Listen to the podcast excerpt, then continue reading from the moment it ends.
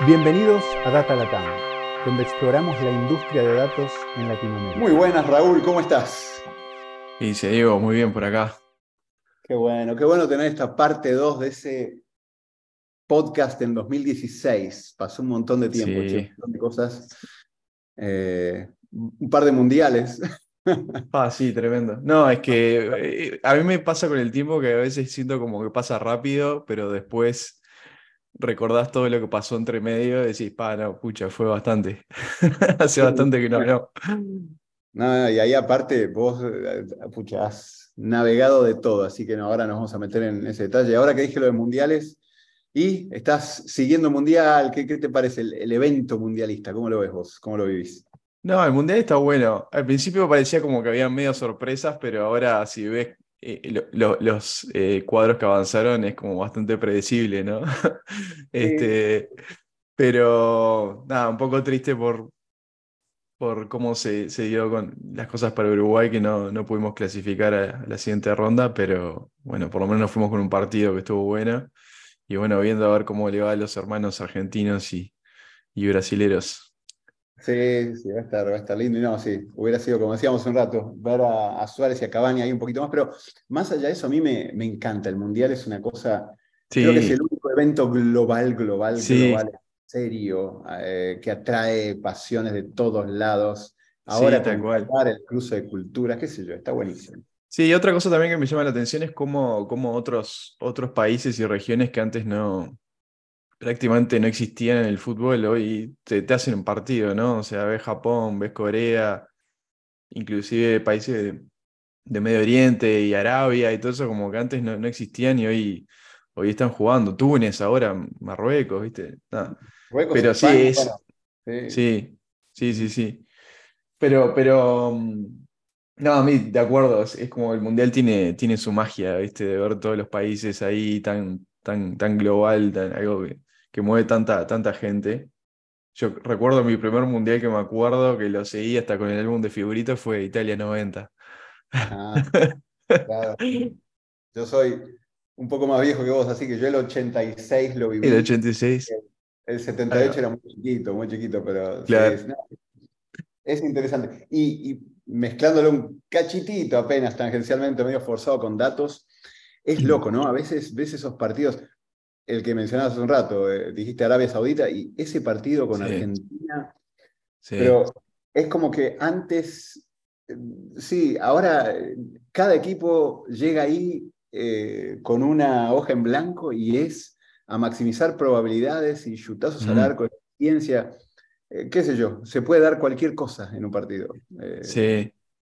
Sí, no, no, no es tan claro, o sea, quién puede ganar como era antes, de vuelta. Es como que ahora hay cuadros que, que antes de vuelta era como, ah, sí, este se, se le gana fácil y no, ya fue. Este, aparte, bueno, todo el tema del hogar que tiene sus cosas positivas, pero también tiene otras cosas negativas, que no sé si es un tema de costumbre o qué, pero ta, es raro, ¿viste? Cuando eh, se hace un gol y se corta todo y se festeja y se corta y bueno, hay que ver qué pasó, ¿viste? Lo bueno y lo malo de la tecnología y los datos. Sí. Sí, sí, sí, tal cual, tal cual. ah, bueno, ya nos meteremos en, en más temas. Che, pero dale, un lujo empezar así este podcast y como dije, con ganas de, de hablar de la parte 2 y tu recorrido. Mira. Te cuento cómo voy a hacer. Eh, últimamente me gusta leerte de alguna forma el resumen de tu LinkedIn. Vamos por, Dale. por esas etapas. Seguramente me voy a equivocar en algún lado, me corregís y en base a eso empezamos. Dale. ¿Te parece? Perfecto, dale. Bueno, mira, acá estaba viendo que eh, estudiaste entre el 2000 y el 2006 computación en la U de la República ahí en Uruguay. Hiciste Sí. después maestrías, algo en Stanford, algo en, también en la U de la República. Sí, Estuviste pegado a, la, ca- pegado a la academia como profesor también desde los 2007 al 2016. Me interesa también un poquito. Después exploramos eso. Diste temas de Machine Learning, NLP, eh, temas de teoría en todo este tema. Pero como veo, en el 2006 empezaste tu carrera, si lo querés ya profesional. eh, estuviste con una empresa llamada Powerful Robot como Game Developer, que creo que es el Sí. sueño de todo pibe que se gradúa de, de Sí, sistema, por lo cual. menos hoy. Eh, ¿Qué tal? ¿Eso cómo fue? ¿Fue cómo, ¿Cómo fue salir de la universidad y meterse en eso? Sí, eso como siempre digo, era como vacaciones pagas. No, porque teníamos que jugar y, diseñar y desarrollar videojuegos. Eso fue un año que, que después del tiempo me di cuenta que eh, había sido parte de una startup, ¿no? Yo no sabía ni lo que era una startup en ese momento.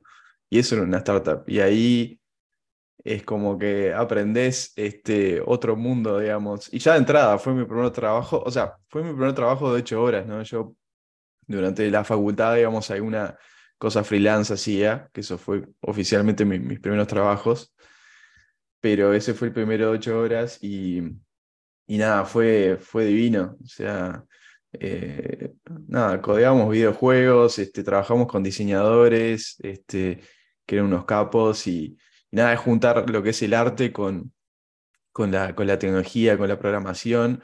Y creo que los videojuegos son un excelente, son muy divertidos de, codear, no solo porque son videojuegos, pero tienen muchos componentes que son eh, técnicamente este, desafiantes, ¿no? Todo lo que es la parte de gráfica, que es desafiante, todo lo que es la parte de, física, de, simular física, ¿no? Em, y bueno, toda la parte de AI, que, que, era una de las, en particular, de las áreas que más me interesaban a mí. Eh, a eso le sumás toda la parte de arte, no solo de, gráficos, sino de, de, sonidos. Eh, y bueno, todo lo que es el diseño. Y nada, es, es, es, mágico. Eh, fue muy divertido ese año.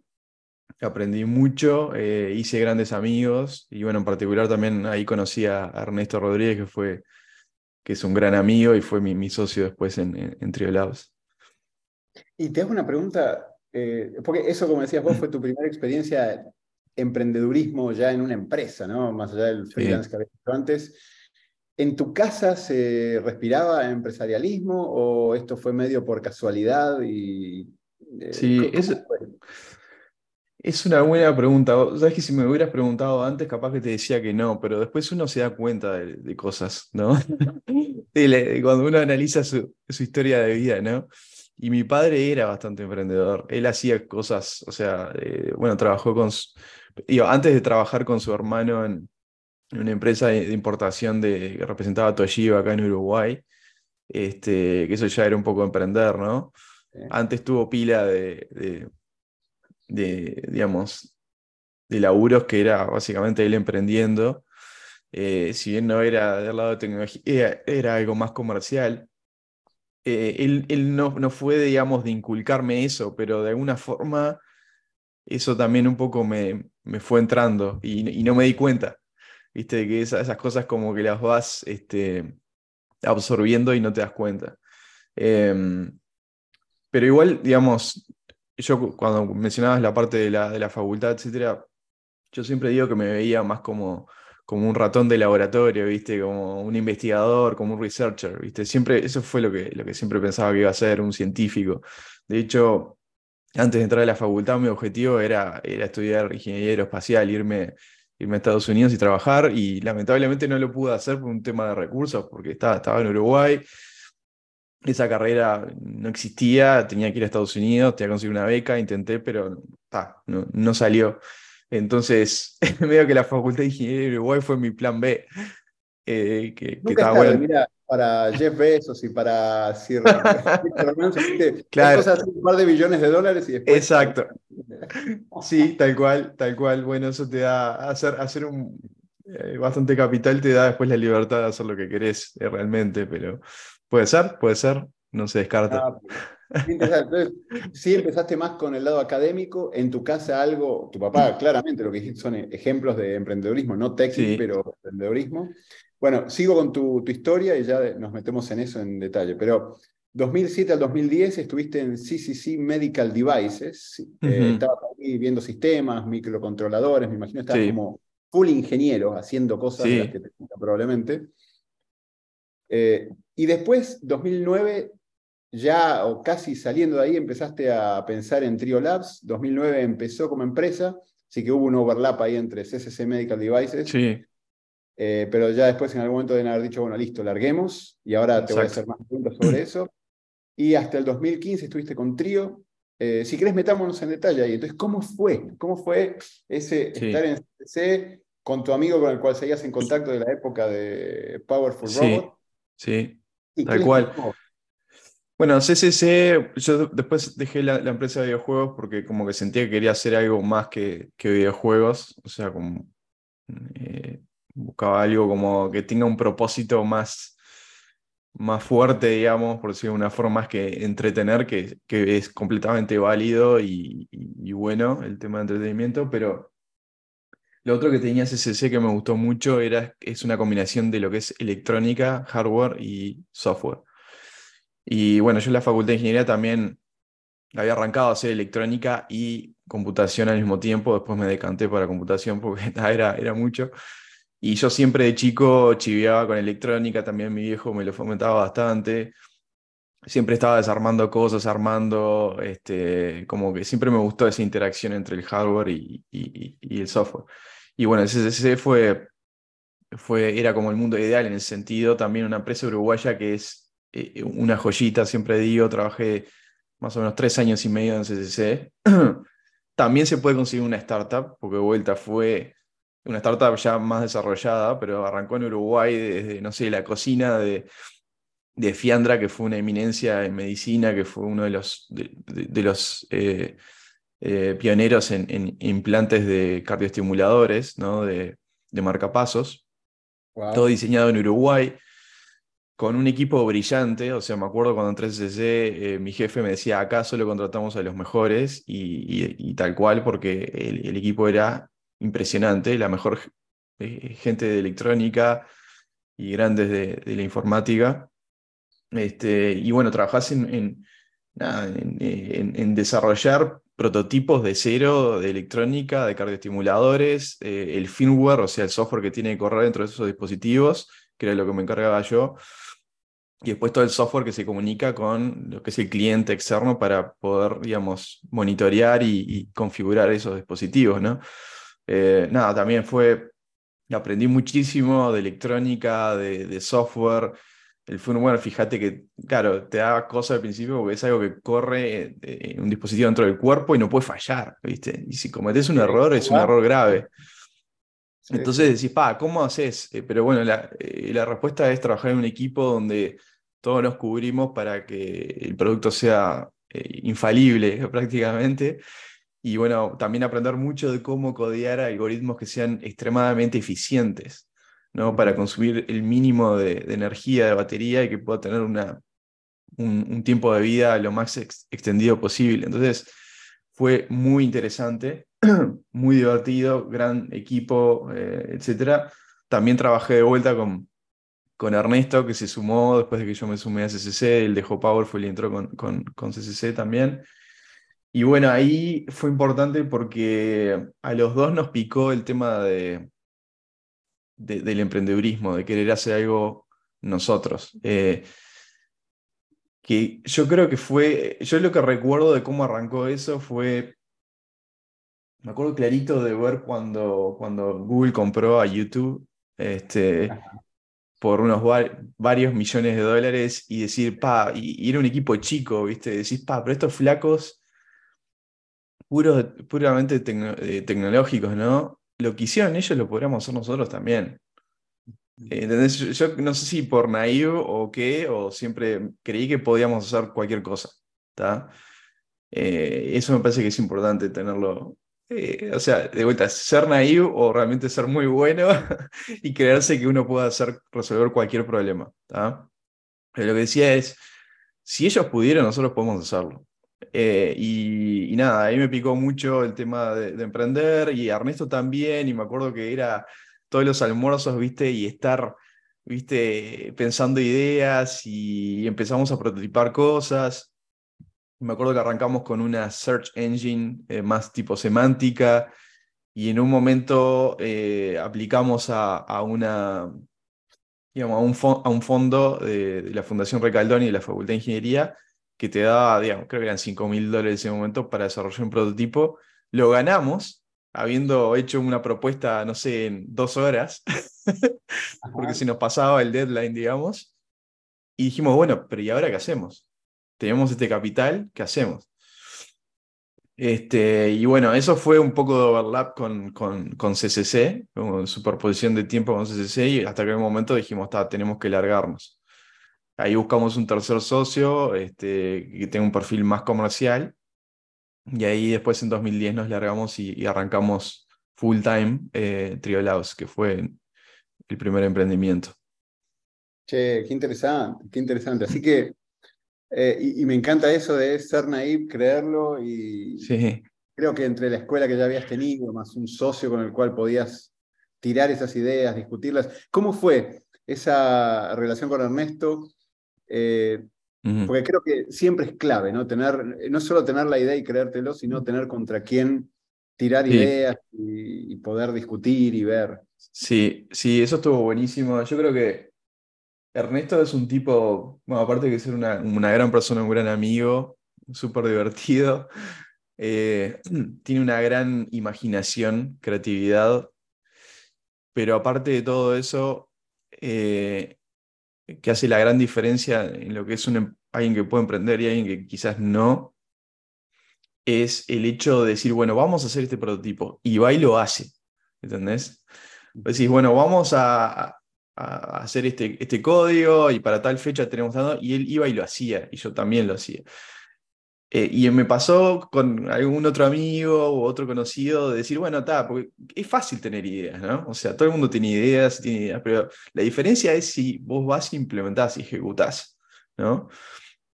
Y con el resto me pasó eso, que los dos teníamos ideas, que los dos teníamos entusiasmo, pero concretábamos cosas, hacíamos cosas prototipábamos, me acuerdo que hicimos videojuegos por nuestra cuenta, hicimos prototipos por nuestra cuenta, hicimos la search engine eh, por nuestra cuenta.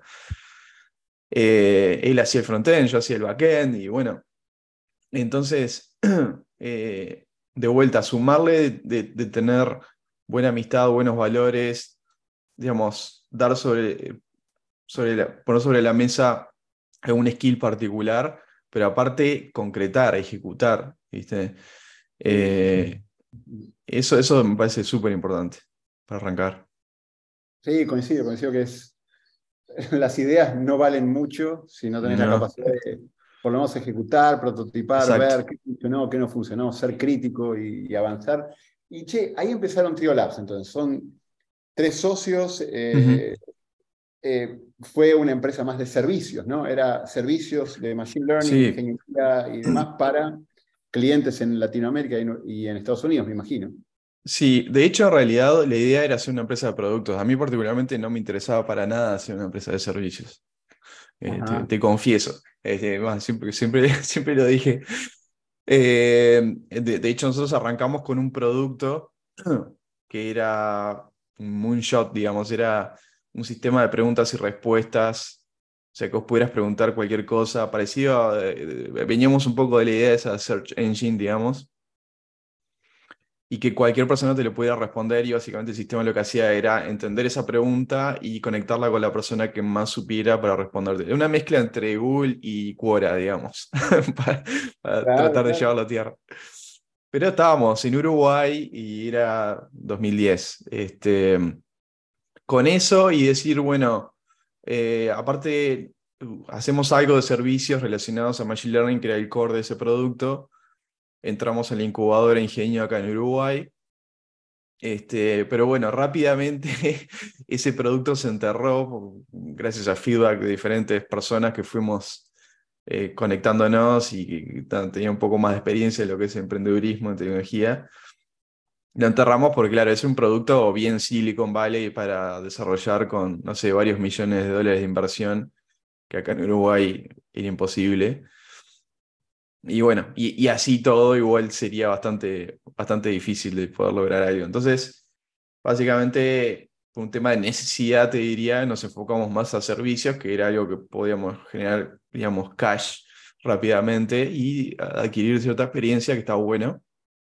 Este, entonces, por un tiempo seguimos bastante con servicios, pero bueno, de vuelta a mí lo que me interesaba era productos, era como, eso era como un medio para llegar a algo que, que para mí era productos.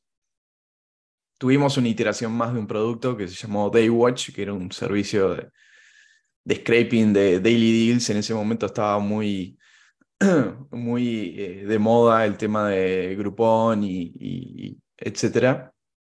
Este, y bueno, armamos un producto, levantamos capital de la ANI, que es la agencia de innovación acá en Uruguay, que te, que, te da capital para desarrollar prototipos innovadores. Este, en ese momento también entró un inversor ángel, Eduardo Mangarelli, entre lados, este, que también nos, dio para adelante de, armar algo de productos de vuelta mientras que desarrollábamos servicios. Y bueno, esa, segunda iteración del producto, ese producto Daywatch, eh, para mí personalmente fue como un, punto de inflexión, porque yo hasta ese momento estaba más enfocado en lo que era puramente desarrollo de producto, de tecnología, ¿no? Pero me di cuenta que tanto con el primer producto que quisimos hacer, ese sistema de preguntas y respuestas, tanto como ese producto de scraping de Daily Deals, la falla número uno para que eso funcionara no era un problema tecnológico. ¿no? O sea, los productos se hicieron en, ambos casos y, andaban bastante bien. El problema fue el, modelo de negocios, fue la parte comercial, digamos, que a mí particularmente no me interesaba, pero dije, escucha, si queremos hacer algo acá que sea exitoso, esa, esa pata tiene que funcionar. Y ahí como que dije, yo personalmente quiero tomar más control de eso y asegurarme. De hecho, ese Day Watch en lo que terminó fue en, ok, no voy a matar esto sino más. Transformé ese producto que se le vendía a un mercado que era muy pequeño, al final se contrajo. Entonces ahí era el problema, ¿no? o sea, el tamaño de mercado no era suficientemente grande como para justificar armar esa empresa, pero la plataforma de tecnología era interesante. Entonces, al final de ese ciclo, digamos, lo que hice fue dedicarme a armar una landing page y vender la plataforma, o sea, eh, la, plataforma tecnológica que estaba por debajo de ese producto. Entonces, no sé, digo, vendí, no sé, 120, 140 mil dólares en licencias, cuando nunca había vendido nada. Más de algo freelance que había hecho en algún momento. este, entonces dije, ok, acá hay algo interesante. Primero me gustó, me gustó la parte de, de, de marketear, de, de, vender ese producto. Y dije, ¿cómo, ¿cómo el tema del modelo de negocios hace tanto la diferencia en tener éxito o no? ¿Ah? Entonces esa pata hay que desarrollarla más y ahí fue donde me empezó, le empecé a agarrar el gusto a la parte de negocios, la parte de cómo armar un modelo de negocios, cómo hacer una campaña de marketing, cómo vender un producto. ¿ah? que son patas súper importantes, particularmente para una empresa de producto. ¿ah? Y que yo creo que es la, la, razón número uno por la cual la mayoría de las empresas de productos mueren y startups mueren, porque no logran vender su producto, no logran eh, lo que se llama adquirir leads, o sea, potenciales clientes y en, en, en escala y vender ese producto. Entonces se quedan sin cash porque no pueden vender. ¿ah? Ese fue el punto de inflexión para mí eh, y bueno, la tercera iteración de, producto fue Monkey Learn, dentro de, dentro de lo que, eh, dentro de Trio Labs, digamos. Interesante. Y esa ya, a todo esto, eh, viendo también tu resumen de, vida, digamos, estuviste en lo de PyDay Uruguay, es decir, todo el tema de comunidad y Python, enseñar y, y estar sí. muchos temas de Machine Learning, era también parte de, ¿no? Lo que estabas haciendo. Sí, eso me, encantó también porque con, con otras personas acá en, en, Uruguay este, empezamos a desarrollar la comunidad de Python este, con el PyDay al principio, después unas PyCons en eh, conferencias de Python acá en Uruguay, en parte por un, tema de posicionarnos como expertos en Python, que era el, el, lenguaje, la plataforma que estamos usando para proveer nuestros servicios también por un tema de recruiting, ¿no? de, de, conocer gente que pudiera sumarse a nuestro equipo. Y nada, aportar un poco a la, a la comunidad que tanto nos dio, ¿no? O sea, Python eh, nos, daba, eh, nos daba de comer, básicamente. Entonces, este, estaba bueno reforzarlo. Este, eso, fue, eso fue muy lindo. Eh, digamos, trabajar y, y, desarrollar comunidad es algo que me gustaría volver a, a hacer de alguna forma, porque desde esa época ya más o menos 2011, 2012, como que me, fui alejando un poquito, pero, pero me gustaría volver, sí. Está bueno, está bueno. Pero volvamos ahí entonces. Tercera iteración, ya con las dos experiencias anteriores, con vos, con el entendimiento de la importancia del modelo de negocios, ventas, marketing. Sale Monkey Learn, ¿no? Como, como producto interno. ¿Qué es? ¿O qué era? O cómo, Sí. ¿Cómo evolucionó? ¿Qué era al principio y cómo evolucionó? Bueno, Monkey Learn, de vuelta, arrancó con un análisis bastante más avanzado de lo que habíamos hecho antes, ¿no? O sea, yo me acuerdo que me puse, bueno, agarré el modelo de Business Canvas, ¿viste? Como para decir, bueno, cómo, cómo es el, el- el plan de negocios de, esta, de este nuevo eh, eh, emprendimiento. Pero, digamos, arrancó un poco como una necesidad orgánica, ¿no? O sea, lo que nos pasaba entre lados, por lo menos eh, en aquel momento, era que sentía como que estábamos reinventando la rueda todo el tiempo. ¿viste? Querías hacer un modelo de Machine Learning para un cliente y bueno, tenías que reimplementar cosas y, y todo el tema de, manejo de datos para entrenar esos modelos, etc. ¿no? Entonces, dije, estaría buenísimo, entre otras ideas que tenía, tener una plataforma que simplifique la creación de un modelo de, no sé, clasificación. Por ejemplo, un modelo de clasificación de texto, que era muy común. Este, que tenga una interfaz gráfica en la cual cualquiera pueda tirar un poco de data y empezar a armar un modelo de Machine Learning con lo que hoy se llama no code, o sea, con una interfaz gráfica sin codear. ¿ah? Este, y exponer, o sea, deployar, digamos, dejar disponible en producción en un servidor ese modelo para ser consumido a través de una API. Y, o sea, ese producto inicialmente estaba orientado a desarrolladores que, que, no tenían mucha idea de lo que era Machine Learning, pero querían usar esa tecnología. ¿no? Hoy en día estamos hablando de 2013, 2013, 2014. ¿no? Ya pasó bastante tiempo y, y las cosas fueron cambiando. Por ese momento Machine Learning era como algo bastante más, más nuevo que no, todo el mundo dominaba. Y bueno, ahí este, eh, bueno, se desarrolló la idea, empecé a, tirar las primeras líneas de código, agarramos al, algunos este, integrantes del equipo de Triolabs para, para que se enfoquen en, en, en, en Monkey Learn. Y bueno, en un momento dijimos, bueno, vamos a levantar capital porque necesitamos invertir más. Este, y bueno, eh, tuvimos la entrada de Inversores Ángeles acá en Uruguay. Ahí levantamos más o menos 250 mil dólares de Inversores Ángeles de Uruguay. Eh, y, un poquito después entramos a, eh, decidimos este, aplicar a Y Combinator, que es la aceleradora número uno de Silicon Valley. Pero bueno, aplicamos, nos invitaron a ir hasta allá, a California, a tener la entrevista. Tuvimos la entrevista, no quedamos. Entonces al otro día fuimos y, aplicamos a 500 Startups, que es la otra aceleradora, gran aceleradora de, allá. Y bueno, fuimos con Ernesto, este, nos presentó una amiga que ya había entrado al batch que estaba corriendo en 500. Eh, le presenté así, digamos, bien elevator pitch, porque fue ir a la oficina, así de parado, a hablar y, contarle un poco de la Monkey. Y bueno, le gustó muchísimo. Me acuerdo que esa, esa, esa noche, eh, en la madrugada, me acuerdo que se, hicieron sign up varios de, de, 500 y lo probaron, etc. Y, ahí, y, ahí, y, ya de mañana teníamos un mail diciendo, nos gustaría que, que, que entren al batch que ya está corriendo. ¡Wow! Ah, buenísimo. Ah, fantástico. Mountain View, teníamos que ir para ahí. Nuestro único ask fue, muchísimas gracias, sí, nos gustaría, pero quisiéramos entrar al siguiente batch que es en San Francisco. Uh -huh. ah, entonces dijeron, no hay problema, bien. Y ahí arrancamos en 500, yo antes estuve en, en Stanford. Eso fue en 2015, 2015. Eh, y bueno, eh, con la inversión Ángel de, de, de, Uruguay más el capital que recibimos de 500, eh, ahí aceleramos, fuimos a, al proceso de aceleración en San Francisco, estuvimos como seis meses.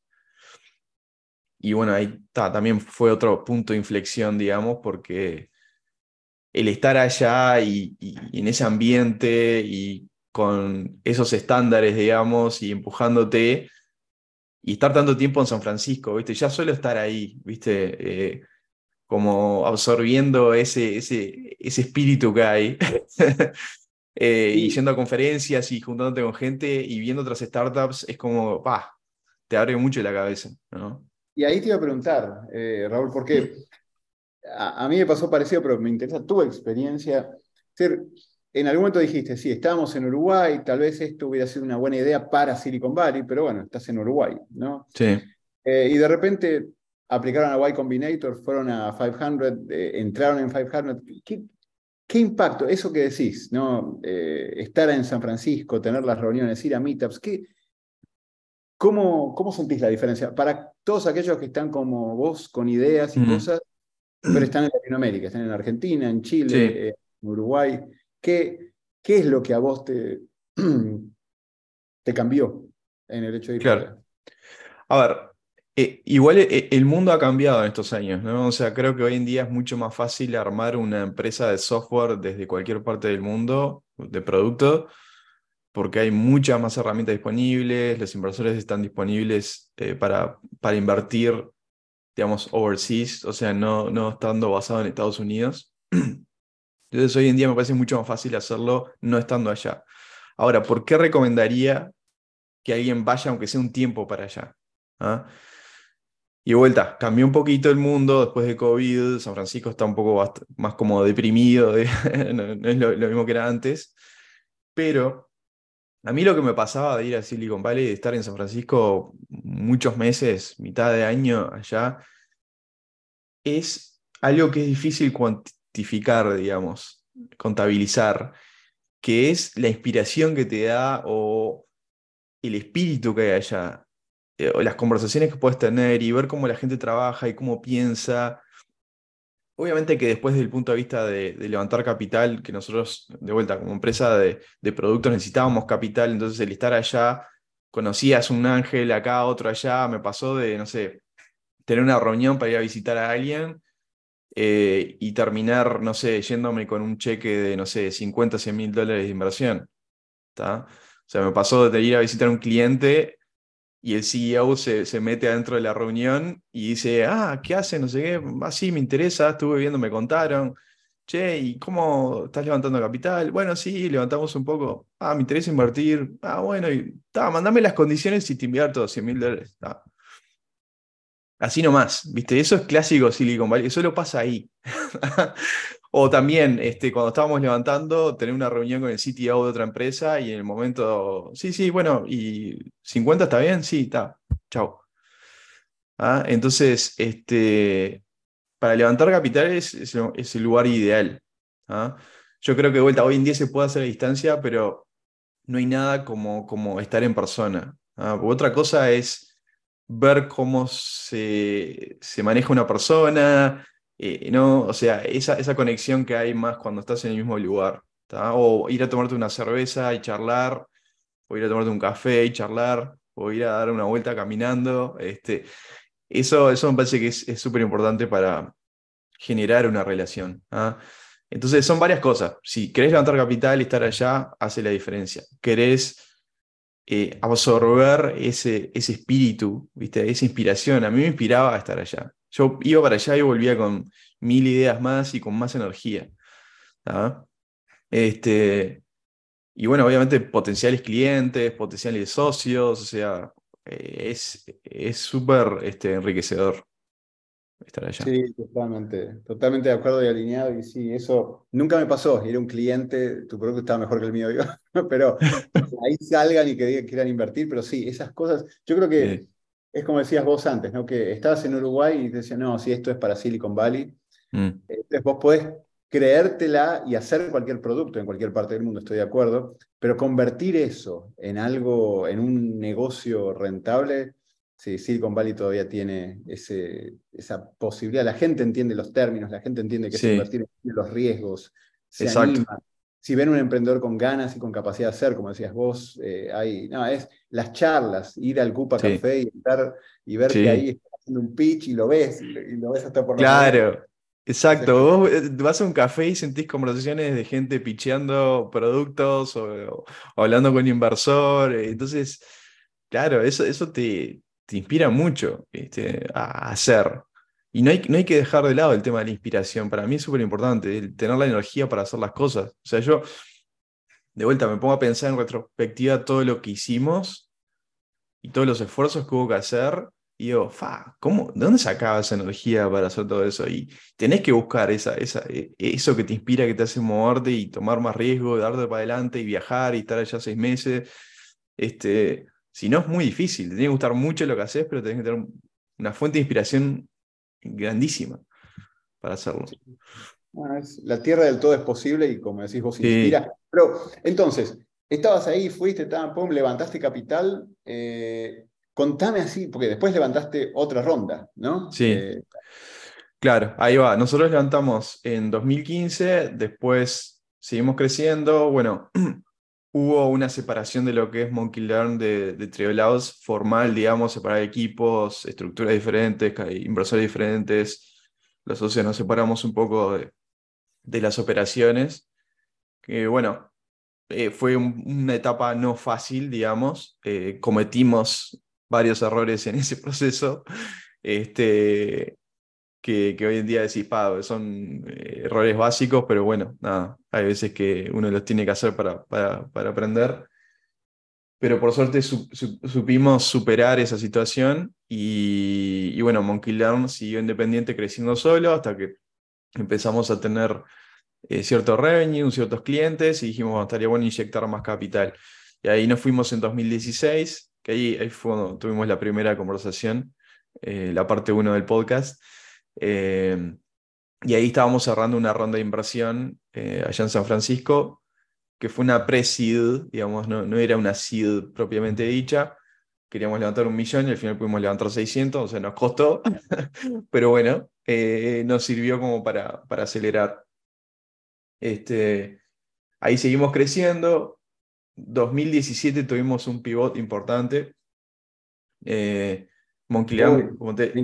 A ver, a ver, ¿qué, qué fue? ¿Qué descubrí? Ahí va. Ahí lo que pasó era, Monkey inicialmente estaba orientado a vender a gente técnica, ¿no? O sea, developers que quisieran agregar modelos de Machine Learning a, a, sus, a sus productos, en particular para lo que es NLP. Fue un, un, foco que dijimos, bueno, no vamos a todo Machine Learning, vamos a hacer Natural Language Processing, o sea, Text Analytics. Em, pero el pivot grande en realidad fue decir, bueno, a ver, el mercado de Machine Learning para developers está bastante eh, competido, o sea, ya en ese momento salieron mil diferentes herramientas, tanto open source como, como platforms de services, estaba Azure, estaba, bueno, Google, estaba Amazon dando sus plataformas de Machine Learning y aparte tenías todo el mundo open source. Y el tema con los developers es que quieren usar open source, no quieren pagar, quieren tener control del código, etcétera, que tiene completo sentido. Y dijimos, está, pero hay una oportunidad, empezamos a ver algunos clientes nuestros que no eran developers, eran gente de marketing, gente de ventas, que estaban conectando en nuestra API con, CRMs, ¿no? o sea, con eh, herramientas de, ventas, de marketing. Y eso a mí me llamó mucho la atención. Dije, wow, acá hay, acá hay una, oportunidad, porque esa gente no tiene la opción de codear, no saben codear. Si vos les das una herramienta que, eh, les, dé la, la habilidad de, de, utilizar Machine Learning sin codear, este, es tremenda oportunidad porque no pueden usar todo lo que es para developers y aparte esas personas están siempre dispuestas a pagar por soluciones. En lo contrario de los developers que quieren todo open source y gratis. Entonces empezamos a desarrollar esa beta y básicamente Monkey Learn se enfocó en, eh, digamos, usuarios no técnicos. Gente de ventas, de marketing, de customer support, de customer success, ¿no? O sea, ayudarlos a clasificar, por ejemplo, tickets de soporte con clasificadores de texto en tiempo real, por ejemplo, para rutear eh, tickets de soporte en tiempo real, basado en el contenido, tener una buena integración con Zendesk, eh, poder este, analizar eh, feedback de clientes, por ejemplo, de, todo lo que son reviews y surveys de encuestas. Y ahí tuvimos un cambio 180 grados. O sea, empezamos a vender más, empezamos a tener logos muy importantes, eh, vendimos a Snapchat, a Atlassian, a Twilio, eh, Stanford University, nada, logos muy buenos, el revenue empezó a subir, como que ahí sentimos como que hay un product market fit bastante más claro. Eh, entonces, fines de 2018, principio de 2019, dije, bueno, voy a levantar una ronda SEED, ahora sí varios millones. Me fui para San Francisco de vuelta y, nada, eh, con algunos inversores este, de pre-seed de Garuda Ventures me ayudaron bastante en armar un buen deck. Eh, el, CEO de, Carta también que había invertido, también me tiró unos buenos piques. Este, y nada, creo que entre los clientes que teníamos, los logos muy buenos, el crecimiento de revenue, estar en un, en un mercado hot con un buen producto eh, y un muy buen deck, una muy buena historia, eh, levantamos una ronda SID que la verdad a mí mismo me sorprendió, o sea, fue mucho más rápido de lo que esperaba. O sea, arranqué eh, tipo un mes con un mes para preparar eh, la historia del deck, iterarlo con, con estos inversores. Y bueno, empezar a agendar las, las, las meetings con, con, con VCs. Y en dos semanas, básicamente, ya eh, ya teníamos la ronda este, comiteada, ya teníamos todos los inversores eh, poniendo el capital. Y en un mes se había cerrado. ¿Cuánto fue esa ronda? Y eso fue 2.2 millones de dólares.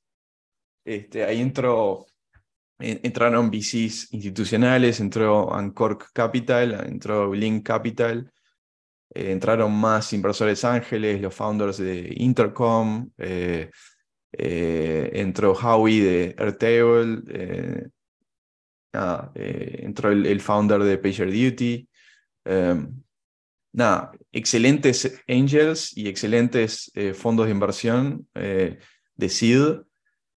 terminamos lo que se llama oversubscribed, o sea, había más gente que quería invertir del, espacio que teníamos. Este, pero bueno, nada, eso nos dio un empujón fortísimo.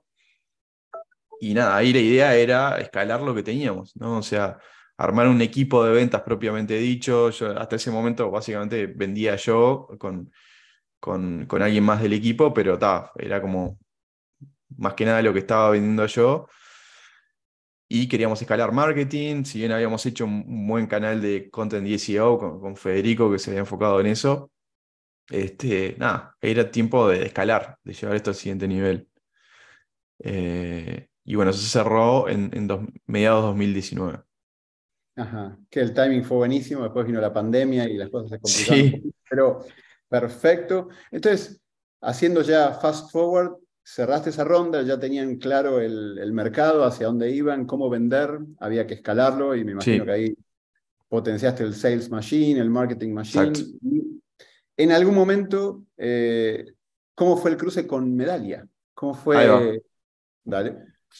Sí, este, bueno, eh, siguió creciendo, triplicamos el revenue, o sea, crecimos bien, se armó un equipo de ventas, un, un equipo de marketing, ya estaba preparado para levantar, bueno, pasamos la pandemia, este, que al principio fue una incertidumbre muy grande, pero al final, eh, nada, sí, hubieron que cambiar bastante los planes, pero bueno, este, los pudimos superar.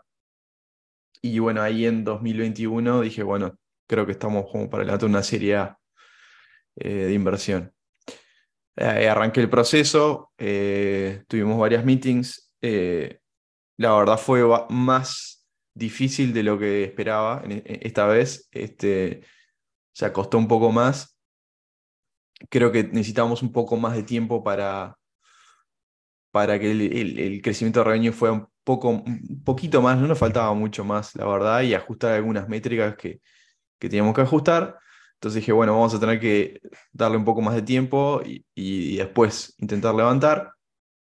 Pero bueno, en ese momento, hablando con uno de los inversores ángeles eh, originales de acá de Uruguay, eh, con Pablo, y, dijimos, bueno, eh, podríamos explorar el tema de, tener un exit. O sea, él, me acuerdo preguntó, y nunca, nunca nadie te preguntó, nadie te, te acercó para comprar.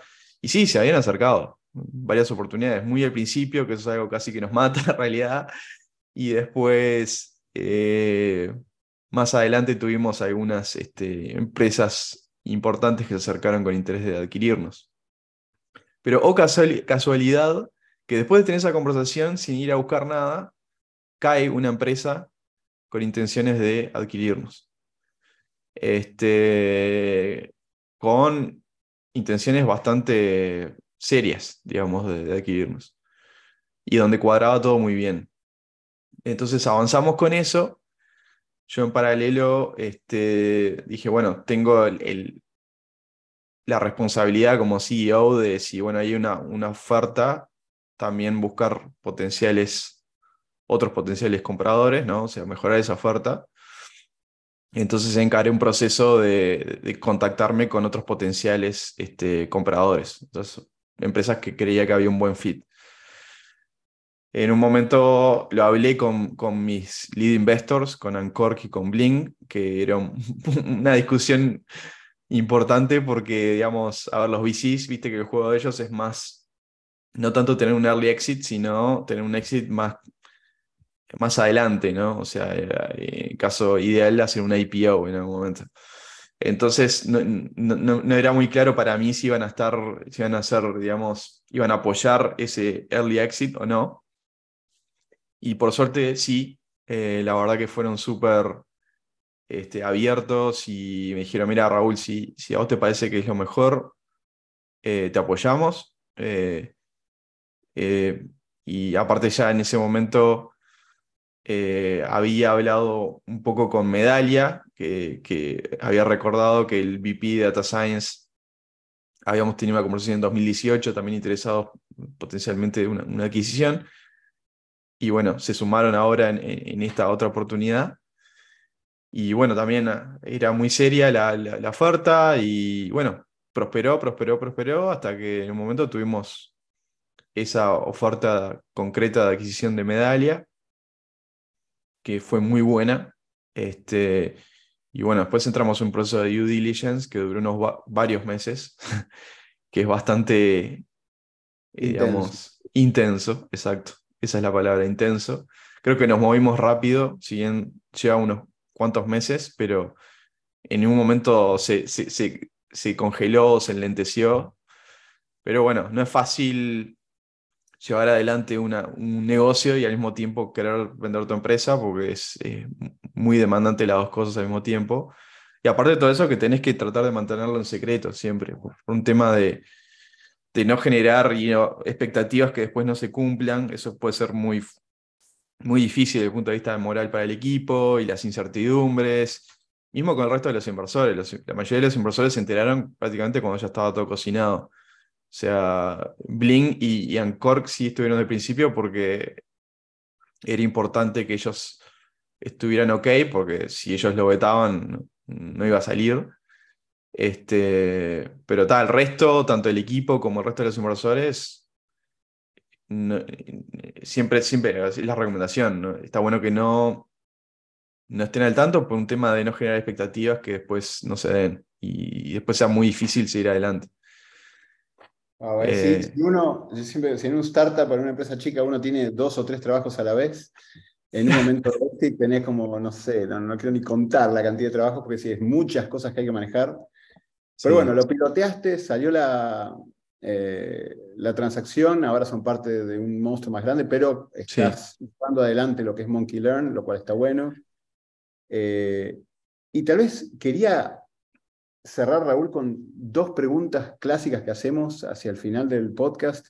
Una es, habiendo recorrido todo lo que recorriste, habiendo estado en crear empresas y productos desde Uruguay, llevarlos a Silicon Valley, estar en Silicon Valley, el network, y estar mucho en el mundo de Machine Learning, iterar un producto como te pasó, que me parece súper interesante. Hace, el, último podcast fue con otro uruguayo, la diáspora uruguaya de, AI, con Diego Oppenheimer, y hablamos de esto, cómo leer esos momentos donde los clientes te dicen algo y lo leíste. Entonces, tenés mucha experiencia acumulada ¿Qué estás viendo ahora hacia el futuro? ¿no? De ¿Qué se viene en AI, en ML, eh, en todo este mundo? ¿Hay cosas que te llamen la atención? ¿Hay mm. algo que digas, wow, mira esto?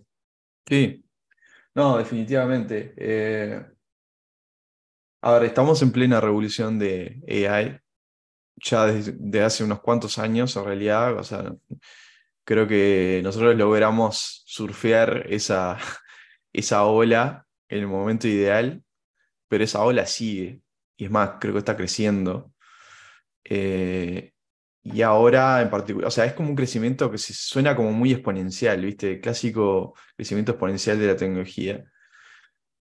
Ahora en estos días, o sea, tenés empresas como OpenAI que están generando modelos de lenguajes gigantescos que hacen, logran hacer cosas que hace unos años atrás eran como decir, no, esto es, es casi imposible.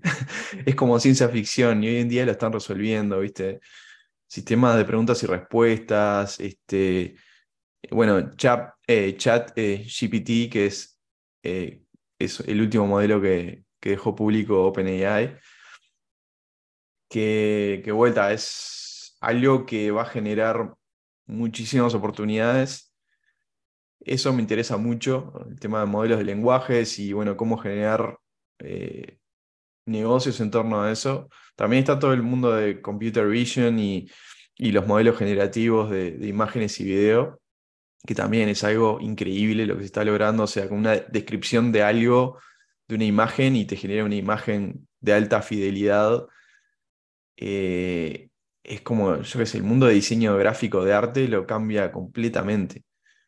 Eh, generar contenido en texto que es, pueden ser libros o artículos que, que, sería que es imposible darte cuenta que los creó modelos son tan buenos que seguro, son más buenos, eh, mejores que, que, lo que puede escribir una persona muchas veces. Este, entonces son cosas que, que uno pensaba, por lo menos yo pensaba, o sea, honestamente yo también lo pensaba, que todo lo que es la parte de contenido, de arte, como que las máquinas le iba a costar muchísimo lograr a ese nivel y, no, está sucediendo ahora.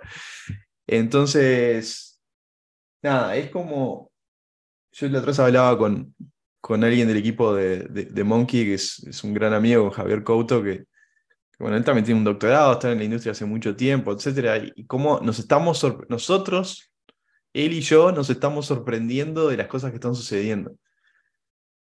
¿Ah? Este, uno, uno que está muy metido en este tema desde hace años, ¿no? Y te sorprende el nivel de avance.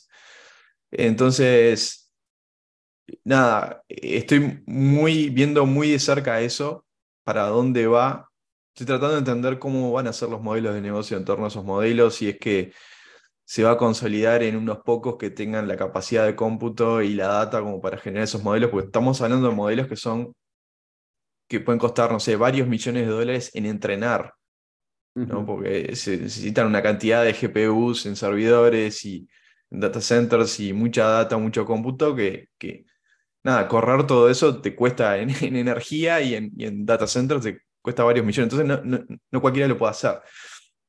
Pero bueno, esos modelos están disponibles, entonces digamos, ¿cómo, ¿cómo va a ser un modelo de negocio en torno a eso? ¿Van a ser esos pocos que tienen la capacidad de vender eso y los demás hagan otro SaaS arriba de esa, de esa API? ¿O es que cada uno va a tener sus propios modelos? ¿Esos modelos van a terminar siendo commodities o no? Eh, ¿Vamos a, llegar a tener General AI? ¿no?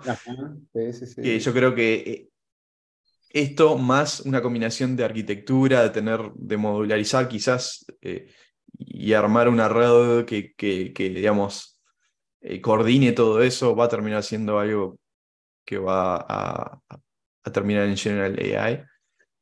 Y ahí el mundo va a cambiar completamente.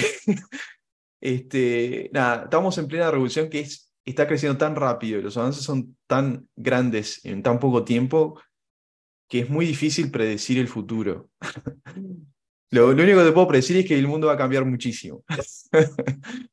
de acuerdo con vos, y yo creo que en algún libro, cuando leí por primera vez de General AI, decía, no, para esto falta, 2030. Ahora, después de ver lo que está pasando, como decías vos, con los modelos generativos, uno dice, wow, ya ni el mm. arte se escapa y creo que estamos cada vez más cerca, estoy totalmente de acuerdo. Raúl, mira, esta charla, vamos a hacer una parte 3, no te preocupes. Eh, Bien, con gusto. Quería, la última pregunta es, ¿cómo haces para mantenerte al día? ¿Qué haces para, cuál es tu mecanismo para estar en la cresta de la ola? ¿Lees? ¿Hablas con gente? ¿Cuál es tu sí. forma? Sí, leo bastante. Libros leo, pero soy muy de, de pasarlo rápido, o sea, de, leer el core y después al siguiente. Es como que los libros tienen mucho de eso, de que tienen mucho boilerplate, me parece en general. leo muchos blog posts, eh, en particular, si, si querés ver algo más de lo que es el mundo SaaS, software as a service y negocios, como una empresa, te diría Jason Lemkin, es el que sigo número uno, que es el, el, founder de Saster, eh, que bueno, es un ex emprendedor y es inversor. Lo que tuitea es siempre to the point, ¿viste? Es, tal cual. ¿viste? Si querés entender cómo armar un modelo de SaaS, él es el, le dicen el godfather de, de, de, de SaaS, del software as a service. Eh, bueno, Paul Graham de Y Combinator, siempre me gustó mucho. Eh, Naval, que es, es como un gurú de tecnología, de emprendedurismo, de negocios, de inversión de, Silicon Valley, fue el founder de, de, de AngelList me gusta mucho. Eh, después de Machine Learning, para mí, el, que me encanta, o sea, Ian LeCun, eh, que dirige, digamos, AI en, Facebook, me parece increíble. Eh, me parece que es alguien como que está, está despegado. André Carpazzi, de, que fue el, el ex, digamos, líder de AI dentro de Tesla, me encanta. Eh, Carpazzi en particular en 2017 fue el que me inspiró a terminar la maestría. este, ya cuando estaba eh, eh, jugando con el tema de los modelos de redes recurrentes. Em, y me encanta mucho el podcast, que también está en YouTube, de Lex Friedman, que es, es alguien que es técnico, que viene del, del MIT, pero hace entrevistas a gente de AI, pero de, diferentes disciplinas. Me encantan esas entrevistas que son entrevistas largas, ¿viste? Son, puede ser una hora y media, dos horas, ¿viste? Pero profundas, ¿viste? Hablando con tipos como Elon Musk, como Carpathy, como Ian LeCun, como Chomsky, con todo el mundo, ¿viste? Ah, eh, tenía, así que le voy a dar... ah, ese te lo recomiendo 100%. Lex Friedman. Sí, sí. Veo que entonces sí, es, escuchar mucho, leer bastante. Sí. Eh, y event, bueno, me imagino que para vos también ir a Silicon Valley, reunirte con gente, hablar con está, es, es, parte también de tu, de tu forma, ¿no? Por lo que decías. No, no, te diría de una conferencia en particular, o sea, eso es más dependiendo de lo que, de algo que salga. Tiendo a que me gustan más los eventos que son un poco más chicos y más que puedas conectar con la gente, ¿viste? Porque hay eventos que ya son tan grandes que es como demasiado comercial y muy difícil conectar con la gente. Eh, no sé, por ejemplo, ahora el último que fui fue el, el Investor y CEO Summit de Anchor Capital, que, digamos, entré, digamos, después de ser emprendedor, ahora sigue la línea con eh, estar como LP, como inversor dentro del fondo, ¿no? Entonces, está buenísimo por ahora ver del otro lado del mundo de, los VCs cómo funcionan y cuáles son sus métricas y cómo ven el mercado, etc. Lo mismo con Garuda Ventures, ¿no? Entonces, ir a esos eventos que son un poco más cerrados, pero son súper enriquecedores, pero hay algunos que son abiertos. Este, sí, está bueno cada tanto ir a algún evento en, Silicon Valley y conectar con la gente. Muy bueno, che. Nos pasamos del tiempo, me lo esperaba, esta charla iba a estar completa. Habrá parte 3, pero Raúl, un lujo, che, gracias por compartir esa tremenda experiencia. Como digo, buenísimo haber tenido dos entrevistas seguidas con la diáspora uruguaya del AI, así que buenísimo. Y no, che, un lujo, un lujo. Bueno. Eh, te dejo ahora, muchísimas gracias por tu tiempo. Dale, muchas gracias a vos, Diego, por, por la charla. Con gusto hacemos la próxima. Este, y nada, hasta, hasta la próxima entonces. Hasta la próxima. Gracias por acompañarnos en nuestra exploración del mundo de ciencia de datos en este Data Latam Podcast. Cada dos semanas encontrarás un nuevo episodio en datalatam.com o iTunes. Si te gustó este podcast, déjanos comentarios en Facebook.